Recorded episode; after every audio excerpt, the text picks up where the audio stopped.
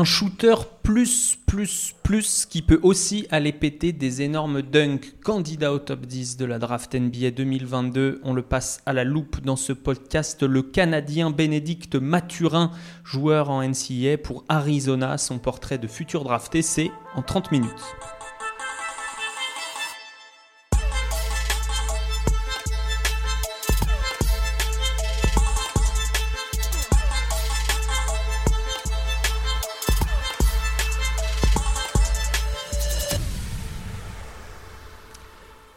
Bénédicte Mathurin pour en parler, Manu, Julien, Hugues. Salut l'équipe. Salut. Salut à tous. Bon, euh, on rappelle le format, on va faire sa carte d'identité, euh, on passe 7-8 euh, minutes là-dessus, sur son histoire, sur son corps, donc ses capacités physiques, et puis sur ses capacités basket. et puis ensuite, on va se poser des questions sur son intégration en NBA, son potentiel, ce qu'il lui faut comme environnement euh, de manière, euh, on va dire, optimale pour, euh, pour essayer de grandir et d'atteindre son fameux plafond. Mais on commence par se demander qui est Bénédicte Mathurin. d'où vient-il? Où va-t-il? Enfin, surtout d'où vient-il? Et ça, c'est Manu qui s'en occupe. Manu, raconte-nous. Donc, Bénédicte Richard Felder Mathurin, c'est un, un, jeune joueur qui est né à Montréal. Donc, big up à Ben déjà qui va, qui va être tout fier le soir de la draft. Donc, qui est né à Montréal, qui a des origines haïtiennes par ses, par ses deux parents, né à Montréal le 19 juin 2002. Donc, il, va avoir, euh, il aura 20 ans le soir de la draft. Donc, il a joué plusieurs sports quand il était jeune, du hockey, du foot US et du basket, du coup.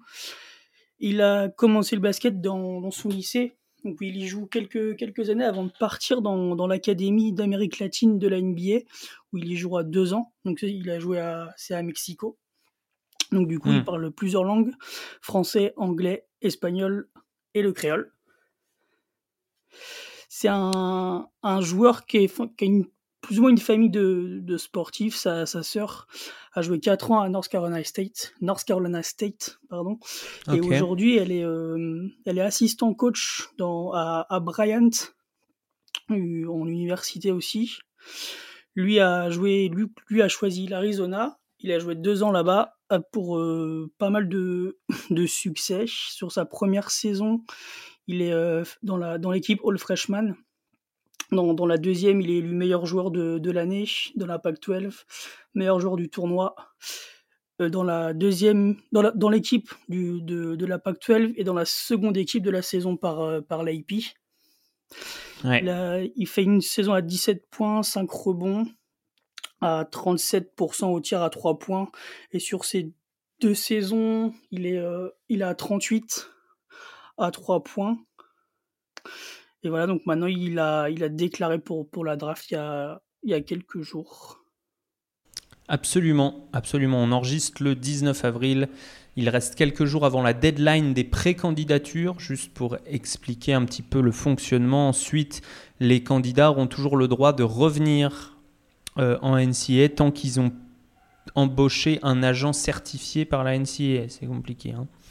Euh, et pour les joueurs européens, la deadline, est, enfin européens, internationaux, pardon, euh, la deadline est, est, vachement plus lointaine, plus repoussée. Mais euh, l'enjeu de ces derniers jours, c'est surtout de savoir si Shaden Sharp et les jumeaux Thompson, qui sont théoriquement éligibles, vont se présenter à la draft cette année, puisque ça chamboulerait un petit peu le top 10. Top 10 où pourrait figurer Bénédicte Mathurin. Mais d'abord, on parle de son corps. On est à 2m01, mais sinon, à part ça, à quoi il ressemble Hugues? Bah, On peut dire qu'il a déjà un corps plutôt euh, mature. Hein voilà. Et euh, maintenant qu'on a fait les meilleurs calembours, on peut se partir. Euh, c'est plutôt un beau gosse quand même, faut, faut le dire. Parce qu'une franchise qui, qui va aller. Ouais, on est sur le physique, vraiment sur le physique. Une franchise qui va reconstruire, elle va vouloir mettre une tête d'affiche, elle va vouloir mettre un gars en avant. Bah, lui, tu peux le mettre en avant. Plutôt euh, plutôt charismatique le Mathurin. Moi, je serais pas allé en soirée avec lui quand j'étais jeune. Euh, déjà que c'était assez difficile comme ça. J'ai pas besoin d'un Mathurin dans les pattes à côté.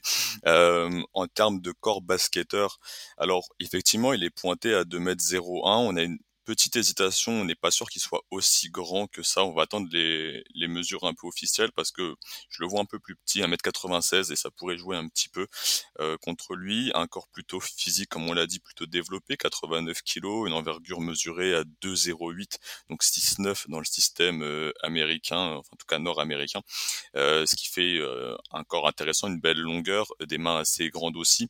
un joueur qui est assez vraiment déjà tracé, euh, on, a vu, tout le monde a vu les highlights de Mathurin qui monte au panier. Euh, athlète vraiment impressionnant verticalement, une explosivité dans l'axe panier-panier correct, mais pas non plus exceptionnel. On n'est pas à la hauteur, si on compare à des athlètes des années précédentes, à des Jalen Green, qui étaient vraiment des, des bouncers sur le premier pas. Et, c'est dur de tenir la comparaison, évidemment, hein, mais pour être dans le niveau élite, élite Latéralement, c'est pas trop mal. Moi, je trouve qu'il bouge plutôt bien. Euh, mais faut quand même le dire, et ça va sur le corps, malgré un corps bien dessiné chez le joueur, il y a une, un manque d'aisance avec le contact. En tout cas, il aime pas trop aller au contact et c'est assez perturbant qu'on voit le, le, phénomène et le gabarit physique et ça se voit des deux côtés du terrain donc le corps y est maintenant va falloir voir le mental et le jeu et je laisse ça plutôt à mes compères absolument qu'est-ce qu'on achète? Donc on a parlé de son explosivité, etc. Mais euh, Julien, euh, si tu devais vendre Bénédicte Mathurin à des, GM NBA, qu'est-ce que tu dirais? Pourquoi on le draft ce joueur? Ben, malgré euh, le corps qu'a décrit Hugues, c'est pas un défenseur quoi.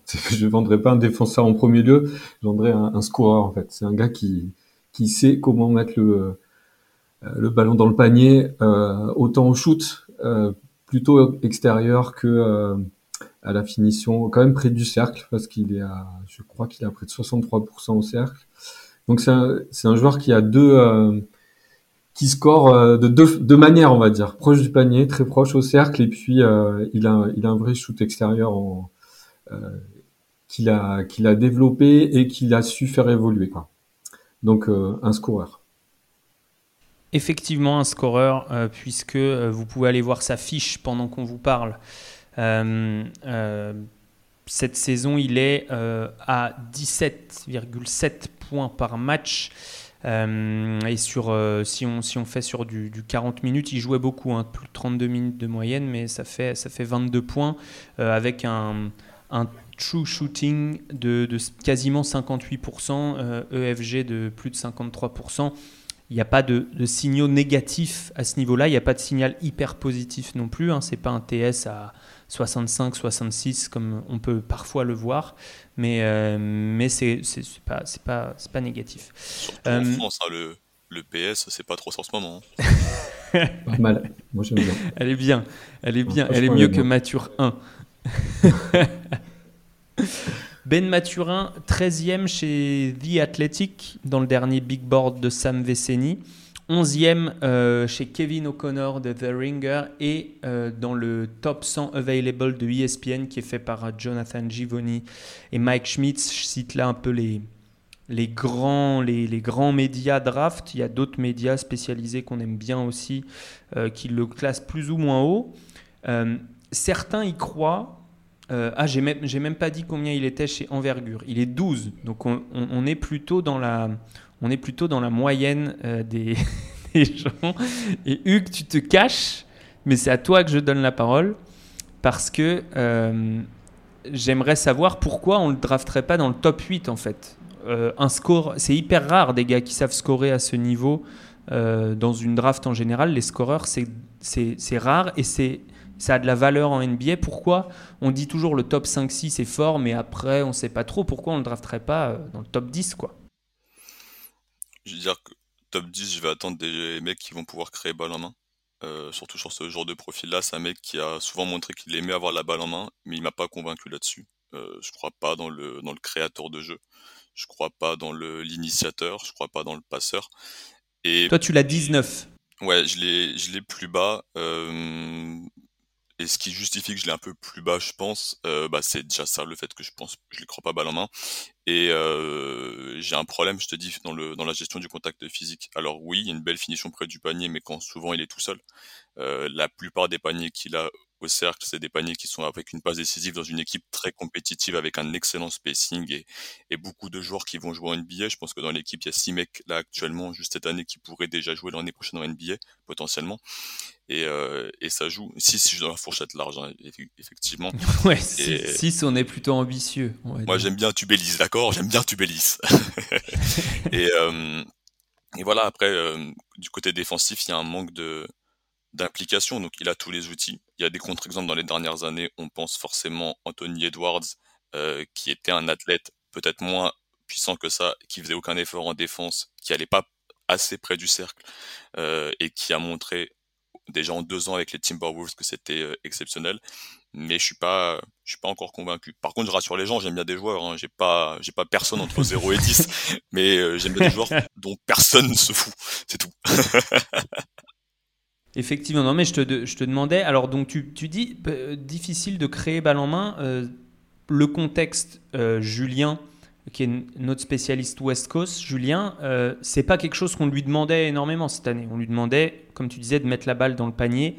Euh, puisqu'il y avait des, meneurs qui s'occupaient de créer et même des grands ailiers. Euh, Hugues a mentionné euh, Tubelis. Explique-nous comment fonctionnait un peu cette équipe d'Arizona.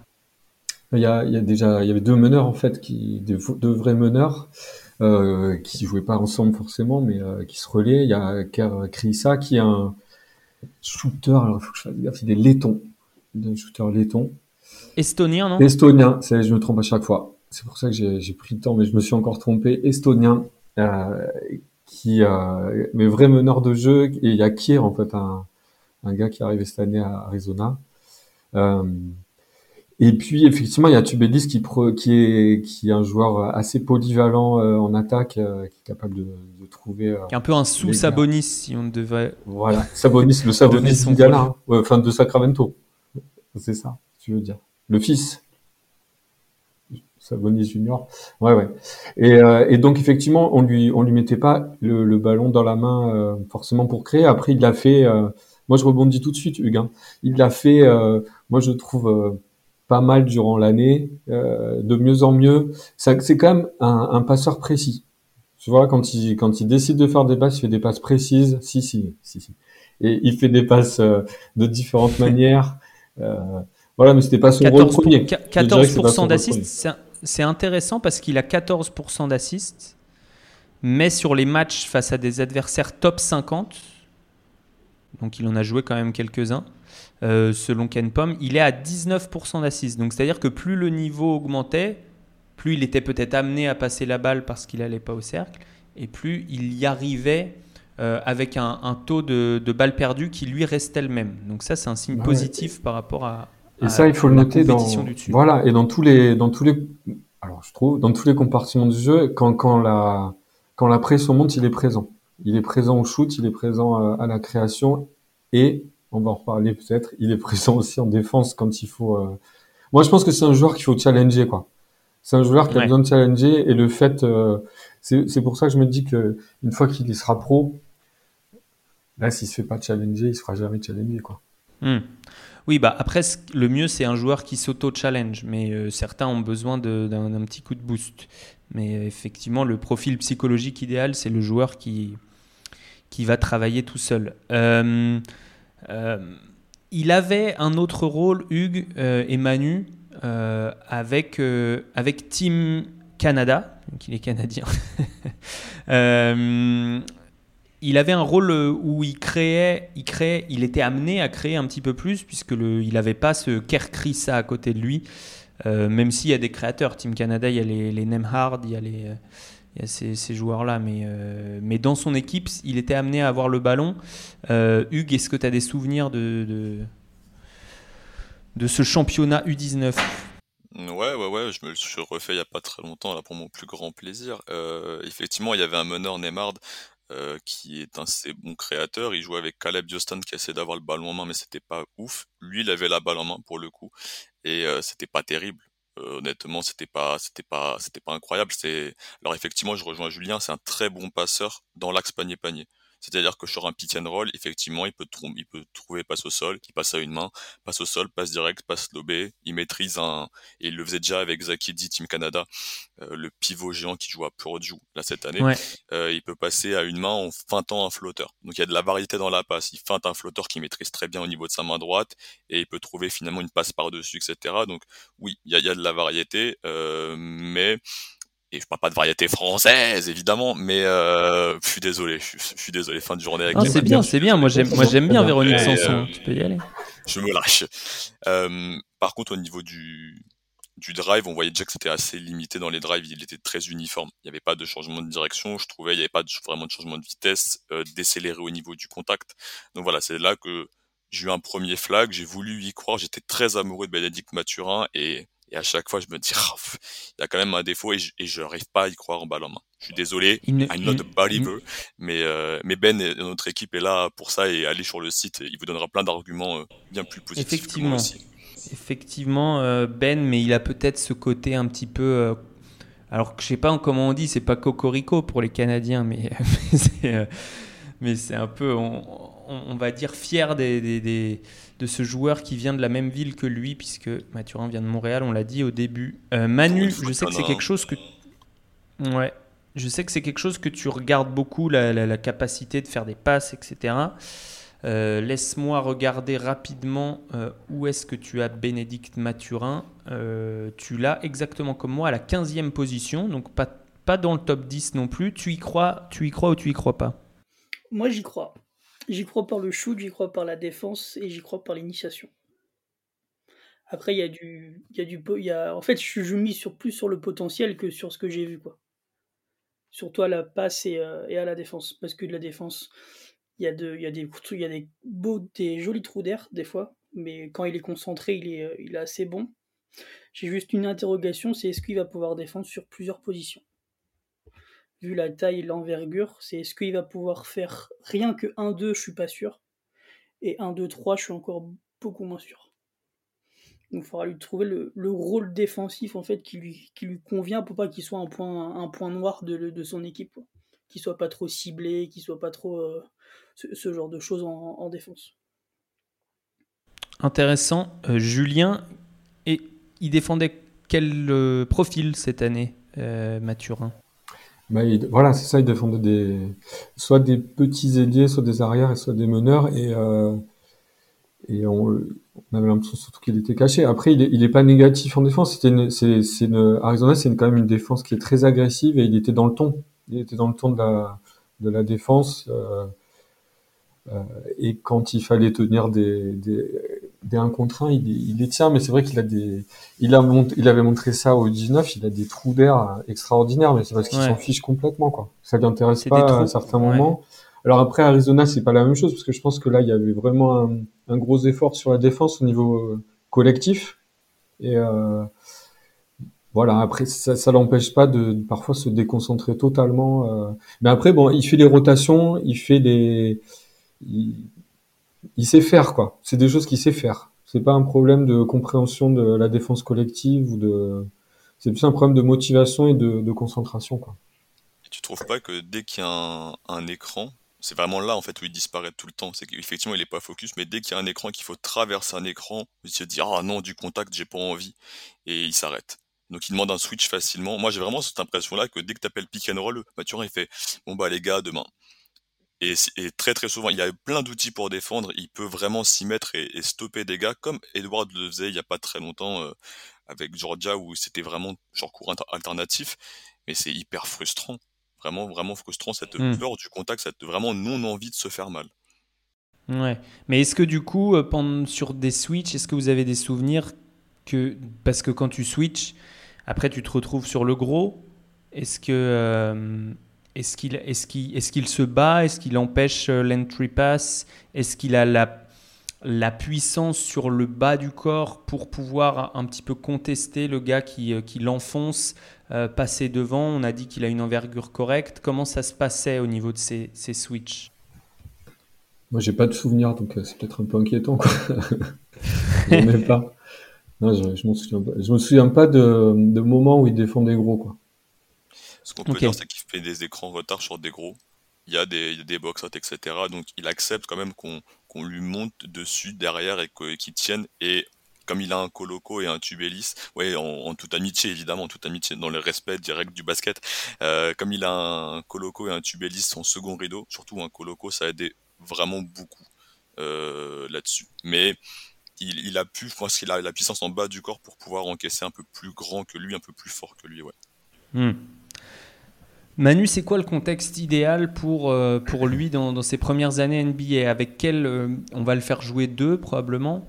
Euh, avec quel, avec quel joueur à côté de lui? Est-ce qu'il faut, est-ce faut un joueur qui va plus être dans le, dans le slash? Est-ce qu'il faut un meneur un peu plus organisateur, même si ça existe de moins en moins? Est-ce qu'il lui faut des, des shooters? Est-ce que, quel genre de profil, quel, quel genre de rôle il lui faut? Moi, je le, je le vois bien en, spot-up shooter sur les, les premières, euh, les premiers matchs, les premiers mois, voire les premières années. Donc, avec une équipe qui a une bonne vision de jeu euh, de façon générale, comme il l'est dans, avec Arizona, où tout le monde pouvait passer. C'était assez, assez top à, à hmm. voir. Et pour lui, c'était dans le meilleur contexte parce que tout le monde pouvait aller à l'intérieur et à l'extérieur, mais euh, c'était surtout les, deux gros qui allaient, Tubelis et, Coloco. Donc moi, je le vois vraiment dans, plus ou moins le même système. Comme ça, un shooter vraiment au début à l'extérieur, et après, s'il peut aller avec le spacing NBA, je pense de toute façon, ça va l'aider à aller un peu plus au cercle. Mais euh, un peu plus tard. Là, vraiment pour gagner des minutes, je le vois plus dans un rôle de spot-up shooter comme ça. Intéressant. Donc toi, tu le vois pas forcément titulaire dès le début de sa carrière bah, ça dépend l'équipe qui, qui, le choisira, mais euh, moi je le vois au début, en tout cas, je le vois plus en, en dans une seconde unit, ouais. Peut-être une deuxième option d'une seconde unit. Ok. Ok, intéressant. Euh, si je te laisse le temps d'y réfléchir, mais si tu as des exemples de joueurs euh, qui, ont, qui sont un peu dans ce rôle-là aujourd'hui. Euh, pendant ce temps, Hugues, euh, même question sur le, le, schéma un peu idéal qui, qui, pourrait y avoir autour de lui en termes de, pas vraiment de, de position, mais vraiment de skills, qu'ont besoin de savoir-faire les gens qui l'entourent? Hmm, j'aimerais bien l'avoir avec un. Effectivement, il y en a très peu, mais un vrai bon meneur. J'aimerais bien. Quelqu'un qui lui aussi un partenaire qui accepte de jouer sans le ballon. Parce que je pense qu'il faut quand même pouvoir laisser des balles en main à Bénédicte Mathurin, sinon il fera aucun effort de l'autre côté du terrain et il faut développer son potentiel. Euh, il avait quand même un contexte, tout le monde l'a dit, parfait à Arizona, donc euh, un, big qui peut rouler, un extérieur qui peut un peu porter la balle. Peut-être du coup une équipe qui a pas ça, vu la position à laquelle il est prévu pour l'instant. Euh, mais voilà, j'aimerais bien un jeu un peu organisé sur lequel il peut prendre des coups de feu. Qu'on a très peu dit, c'est qu'on a parlé d'un excellent tireur, mais c'est pas juste un mec en catch and shoot, c'est un mec qui peut vraiment se créer son propre tir, qui déclenche de très loin, euh, qui est très bon soit sur du, du, mobile, donc je suis en fin de chaîne et je réceptionne et je déclenche, alors je le fais à la caméra, ça sert à rien, il n'y a pas la vidéo et je le fais très mal en plus, mais il peut aussi en sortie d'écran, très bon dans les systèmes de style floppy, renversement, euh, et se retourner et, et envoyer, et avec un dribble, de dribble, pouvoir se créer un petit écart aussi et déclencher. Donc, euh, pour le coup, il peut exister dans n'importe quel contexte de tir euh, au niveau supérieur. Ça, c'est intéressant. C'est pas que un joueur de spot-up. En tout cas, potentiellement, c'est un joueur qui va euh, être à l'aise dans un jeu de mouvement loin du ballon et être une menace pour la défense aussi. Ouais, est-ce qu'un mec comme, euh, bah, c'est peut-être trop tôt pour les comparaisons, mais on demandait un, contexte et Manu voyait du sorti de banc. Est-ce qu'un mec comme Tyler Hero, c'est pas un contexte parfait pour, euh, pour Bénédicte Mathurin Dans ce style-là, tu pensais à ça bien jouer avec des titulaires. En comparaison? Euh, Pas en comparaison sur le joueur, mais en comparaison de rôle plutôt, de rôle que tu lui imaginais avoir, que tu l'imaginais avoir, pardon. Ouais, ça c'est pas mal. Un mec, ouais, c'est pas mal. J'aime l'idée en tout cas. Tyler Hero, c'est pas mal, d'autant que c'est dans une équipe qui, fonctionne bien et, avec des gens durs autour. Bah, après, il est peut-être dans le meilleur euh, staff NBA, quoi, aussi. Ouais, avec Toronto. Ouais, ouais développement. top 2. Euh, Julien, euh, est-ce que tu peux me parler un petit peu de sa capacité à, conduire le ballon à, à son handle tu l'as vu jouer des pick and roll, donc tu l'as dit, il est capable de faire des passes, Hugues l'a dit aussi, mais, mais est-ce qu'il est capable de varier le rythme, le, la direction, euh, d'utiliser en fait ses capacités athlétiques grâce au dribble? Alors, le, moi, je pense qu'il va être fort dans les dans les close-out où euh, il faut exploser euh, direct au cercle. C'est moi, je trouve que c'est un très bon joueur de, de, catch and shoot. Effectivement, il a il a il a évolué quand même dans son shoot. Il c'était presque 100% de ses trois points qui étaient assistés euh, l'année dernière et cette année c'est 75%. Donc ça veut dire qu'il fait évoluer son truc. Mais surtout sur les le sur les close-out, c'est simple parce que il faut exploser, il faut aller tout droit, il faut aller le plus vite possible quoi au cercle. Ça, il sait faire. Euh, mais son dribble, pour l'instant, c'est le truc euh, auquel je crois le moins offensivement. Euh, et c'est ce qui le freine complètement dans la création, en fait, je trouve. Parce qu'il a, il a Est-ce qu'il a un Est-ce que tu, comment tu peux expliquer ça? Il, C'est juste un manque de technique ou je sais que les joueurs qui ont un centre de gravité assez haut aussi, ils ont plus de mal à dribbler bas, c'est logique. Et, et, donc du coup, ils sont parfois gênés. Moi, je trouve pas qu'il a un centre de gravité. Tu trouves qu'il a un centre de gravité très haut Non, non, non, non, non. Non, non, je trouve pas, mais. Moi, je euh, pense que c'est plus un problème euh, de, ouais, de technique, quoi. Moi, je vois plutôt ça comme ça, de, ou alors c'est de l'habitude de, de, faire, de jouer ce rôle. Il était, euh, je trouve que ça l'handicape vachement sur la création, quoi. Que ce soit au 19 ou à Arizona, sur ces coups-là. Quand, quand ça va tout droit, ça va. Et, et c'est assez, c'est assez troublant, hein, parfois, quand on voit des matchs d'Arizona. Il y a Tubelis qui est capable de remonter le terrain, de, justement, de faire des, des feintes de regard ou de corps. et, et finir en lay-up. Et puis euh, le coup d'après, tu as Mathurin qui est dans la même qui est dans la même position et puis qui va se foutre dedans euh, sur les défenseurs en finissant euh, un petit peu bizarrement quoi. Donc c'est c'est pas, je pense que c'est un problème technique. Donc ça, je sais pas si ça se travaille à ce niveau-là. Je pense que ça se travaille, ça doit s'améliorer, mais c'est, je pense que c'est vraiment un truc sur lequel il faut qu'il bosse quoi.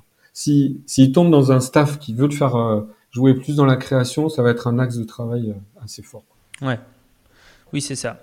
Euh, est-ce que vous avez des comparaisons planchées, c'est-à-dire euh, niveau minimum, euh, il va faire une carrière, je sais pas, de 4-6 ans et il aura ce rôle-là, et plafond Moi, j'en ai, une du plafond que je vous soumets immédiatement, puisque c'est un joueur avec le profil statistique à peu près similaire, un petit peu plus petit, profil statistique en NCA évidemment. on n'était pas sûr qu'il shoot, alors que là, Mathurin, on est sûr. Euh, il provoquait peu de lancers francs. Euh, il allait, euh, alors que Mathurin, ça va, il a 36 de, free throw rate, donc c'est pas mal. mais il était dans un collectif moins huilé qu'Arizona. C'est Donovan Mitchell. Non, mais alors là, moi, je En fait, c'est le premier truc auquel j'ai pensé, moi. Mais euh, ce qui va plus au cercle, moi, j'ai l'impression. Ce qui m'avait freiné, c'était sa capacité à aller au cercle qui était plus forte, quoi. Tu vois, par rapport à Donovan Mitchell. J'ai l'impression. Eh ben, écoute, sur l'année, il, tente, il fait 116 close to pour, euh, pour euh, Donovan Mitchell sur son année sophomore à Louisville et Mathurin en, en tente 174. Donc il tente plus de tirs au cercle, il, tente plus, il provoque plus de lancers francs aussi. Manu? Oui. Pas sur Mitchell, mais sur euh, des comparaisons autres. moi, j'avais en tête Danny Green qui un... Ah, intéressant. Pas en dribble du tout. non, non, j'ai regardé le Danny Green de North Carolina, qui avait à peu près la, la, même, le même rôle en fait de shooter, qui défendait un peu, un peu partout, qui allait au cercle taper des tomards. J'avais pas ce souvenir de Danny Green, mais euh, et ça m'a quand j'ai regardé les vidéos, je me suis dit tiens, il y a un truc là-dedans et dans le dans l'évolution possible selon le, contexte NBA, je trouve que ça lui correspond bien aussi de voilà de ce serait peut-être le brider un peu de et de et gâcher un peu son talent d'en faire que un shooter. Mais je j'aime bien le, le, ce rôle-là en fait, ce, ce, type de joueur rôle-là qu'il qui avait notamment aux Spurs euh, dans, dans, la grande époque. Ouais ouais ouais. Ah, très intéressant, c'est très surprenant comme euh, comparaison. Hugues? Hmm, l'idéal c'est que le dribble se développe et du coup je vais, aller, je vais rester sur un mec comme style Tyler Hero euh, dans le profil peut-être plus déjà épais physiquement mais Tyler Hero dribble mieux et si ça marche pas et on va espérer que ça marche mais si ça marche pas je vais aller sur peut-être un profil 3D euh, à la Gary Trent Jr. Et je vais rejoindre peut-être Manu dans le, dans le profil euh, vraiment qui finit spécialiste 3D derrière. Et ça fait un peu gâchis. Mais c'est un scénario qui est possible. Hmm. Oui, bah, après, oui. Et s'il développe le dribble, il y a aussi un petit côté peut-être Kevin Werther. Ah, j'y ai pensé aussi, ouais. Mais s'il développe le dribble, il souffre tellement de choses parce que dans ce cas-là, ça devient, ça, de, ça, on parle pas du tout du même genre. On, est entre un role player, peut-être plafond titulaire, sans le dribble. Et s'il y a le dribble, on peut parler d'un mec qui peut devenir peut-être All-Star. Euh, hmm. Et on peut s'ouvrir des genres comme même Devin Booker, qui était plus dans le déjà face-up, etc., mais qui a pu se créer beaucoup plus au fur et à mesure et qui au départ était utilisé trop en sortie de shoot. Ouais, je suis d'accord, c'est le, swing skill. Euh, donc Bénédicte Mathurin, pour l'instant entre 10 et 14. Moi je pense que je vais le monter personnellement dans mon, dans mon prochain board parce que je pense que le potentiel en vaut la peine et que le dribble, c'est pas quelque chose de si compliqué à développer que cela. Euh, même si tu grimaces, Hugues. Euh, est-ce que vous avez des choses à ajouter ou est-ce que... Ah, eh, ah oui, comment, on le voit par rapport aux gens de sa position, aux joueurs de sa position, pardon, qui sont en gros euh, Johnny Davis. Euh, il n'y en a pas tellement hein, des arrières. Ochai Agbaji, même s'il est plus 2-3. Euh, et puis voilà quoi, Shaden Sharp. Bryce McGowens, il est, plutôt, il est plutôt dans la fourchette haute des arrières quand même. Ils sont tous très différents quoi. Euh, Johnny Davis, il peut, shooter, il peut shooter de partout, en fait. Euh, ce que fait pas forcément euh, Mathurin pour l'instant, quoi. Mais avec moins d'efficacité que Mathurin. C'est pas le même collectif autour. Hein. Pour, pour, provoquer, et on va pas forcément faire un grand débat ouvert, mais moi j'aime bien savoir qu'est-ce qui différencie, outre peut-être l'âge, comme ça, un Bénédicte Mathurin pour les gens d'un Caleb Love UNC ou d'un Johnny Juzeng. Alors plus Caleb Love. Parce que je trouve qu'il y a. Alors, Caleb Love est peut-être un peu plus petit, et encore ça La régularité? Hmm, Ouais, mais sur quoi? Parce que là, Caleb Love, il a fait une énorme saison au tir, et les deux sont des mauvais finisseurs au panier. Euh, les deux sont pas forcément des très bons créateurs, balle en main des passeurs. Les deux sont des défenseurs potentiels, et voilà. Et il y en a un qui est considéré vraiment second tour, et l'autre qui est mis parfois top 10. Hmm. Bah, il y a une différence de contexte, mais on peut pas dire hmm. que Caleb Love soit dans un mauvais contexte euh, non plus. Euh, et Caleb Love shoot à moins de 50% au cercle, alors que Bénédicte Mathurin à 64%. Alors même si je suis d'accord avec toi sur certains contacts, ça explose. Il y a parfois où il est tellement au-dessus physiquement de l'adversaire que c'est aussi pour ça qu'il n'a pas besoin de d'aller chercher ce contact. Donc pour moi, la différence, elle est là quand même. La capacité athlétique est pas tout à fait la même. Le pop, comme. Euh, Mais moi, j'ai l'impression aussi que Mathurin, il n'a pas besoin d'avoir trop tant que ça la balle dans la main quoi. Il a 25% de taux d'usage, tu vois. C'est il y a des matchs on en parlait avec lui, il y a des matchs on se rend pas compte, il, en fait, il a collé plus de 20 points quoi. Et c'est pas forcément quelque chose qu'on va remarquer quoi. C'est vraiment euh, c'est un scoreur quoi, vraiment dans je pense que il a il, y a une chance qu'il devienne un gros score enfin qu'il devienne un scoreur correct NBA quoi ce qui est assez rare, les scoreurs qui n'ont pas trop besoin du ballon. Mm. Aujourd'hui, on va penser à Clay Thompson. Alors évidemment, on va pas faire des comparaisons euh, qui n'ont pas lieu d'être, mais, euh, mais c'est assez rare, les scores. Ça pourrait en meilleur plafond possible. Si tu as les outils physiques, parce qu'il a les outils physiques. Euh, mm. Franchement, l'idéal, le truc de ouf, c'est que tu as Clay Thompson à la fin, qui pose peu de dribbles, qui peut défendre plein de positions, quand même assez athlétique, et qui shoot à un volume énorme de toutes les positions. Ce serait exceptionnel. Mm. Le champ des possibles est énorme. Euh, si vous avez quelque chose d'autre à ajouter, allez-y. Sinon, je vous pose la fameuse, désormais fameuse, euh, question bonus. Moi, je reviendrai juste sur ce qu'a dit Hugo au tout début sur le, l'attaque du cercle. J'ai réécouté un podcast qu'il, a qu'il avait fait il y a un an et demi avec une chaîne de télé canadienne où il disait son rôle en high school, c'est justement de faire que ça, que d'attaquer le cercle. Donc il a dit, euh, moi finalement j'ai pas peur, c'est après que ça a évolué dans son jeu, mais mon rôle en high school c'était attaquer le cercle et provoquer des fautes. Donc je pense finalement ça il l'a toujours eu en, lui et il l'aura toujours. C'est vraiment après le contexte euh, académie et NBA qui lui a permis de faire autre chose, où il disait là, il a plus développé son jeu parce qu'il avait plus d'entraînement. À Arizona, c'est pareil, plus d'entraînement, donc il a vraiment calibré sur son, sur son shoot. Et je pense que ça, finalement, il a toujours en lui l'attaque du cercle, et selon le rôle, il va pouvoir y aller quoi qu'il arrive. Ça se perd pas, ce truc-là.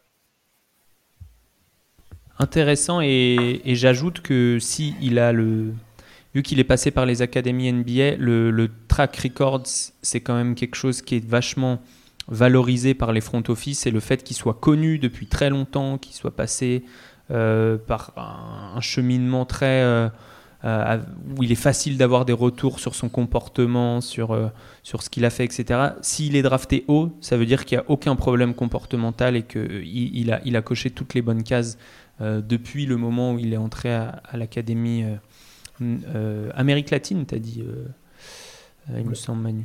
Ouais, c'est ça. Ben Mathurin, donc, c'était son podcast. à voir par qui il sera drafté, mais vous avez à peu près les enjeux de, de ce joueur. Maintenant vient la question bonus, puisqu'il s'appelle. Alors, j'aurais pu faire une question sur le, le Québec, mais j'ai préféré une question culinaire, parce que vous connaissez je suis un gourmet. Et donc, on va parler des œufs, euh, puisqu'on est avec Bénédicte. Et donc, ma question que je vous ai envoyée, est-ce que vous préférez les œufs Bénédicte, les œufs Mimosa, les œufs cocotte ou les œufs à la diable? À la diable, c'est avec maillot et moutarde qu'on mélange avec les œufs avec les jaunes et qu'on met à la place du jaune après. Ça fait tellement question pour un champion. Tu sais quelle est la recette Et t'es là en mode Mimosa, Mimosa, diable, diable Qui veut commencer?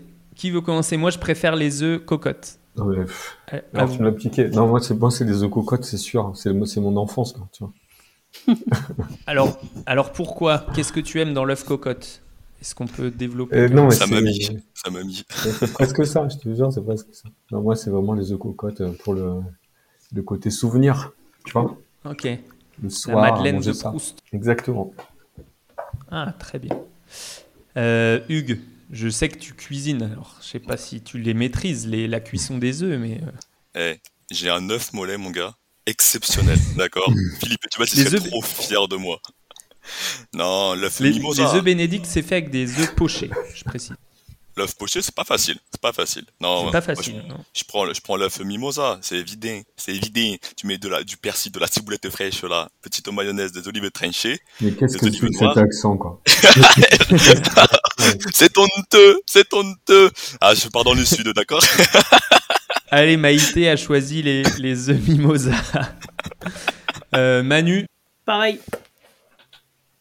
Aïe, aïe, aïe. T'as les œufs bénédicts, alors qu'il y a quand même. Je pense que c'est les plus sophistiqués, mais ils sont peut-être trop sophistiqués. c'est plus un truc de, de brunch de bobo, les œufs bénédicts. Pour se rattraper, on peut mettre de la bénédicta sur les œufs mimosa si tu veux. C'est tout ce qu'on peut faire. C'est vrai, aussi. Euh, bon, égalité entre l'œuf cocotte et l'œuf mimosa. On, vous laissera trancher sur les réseaux sociaux.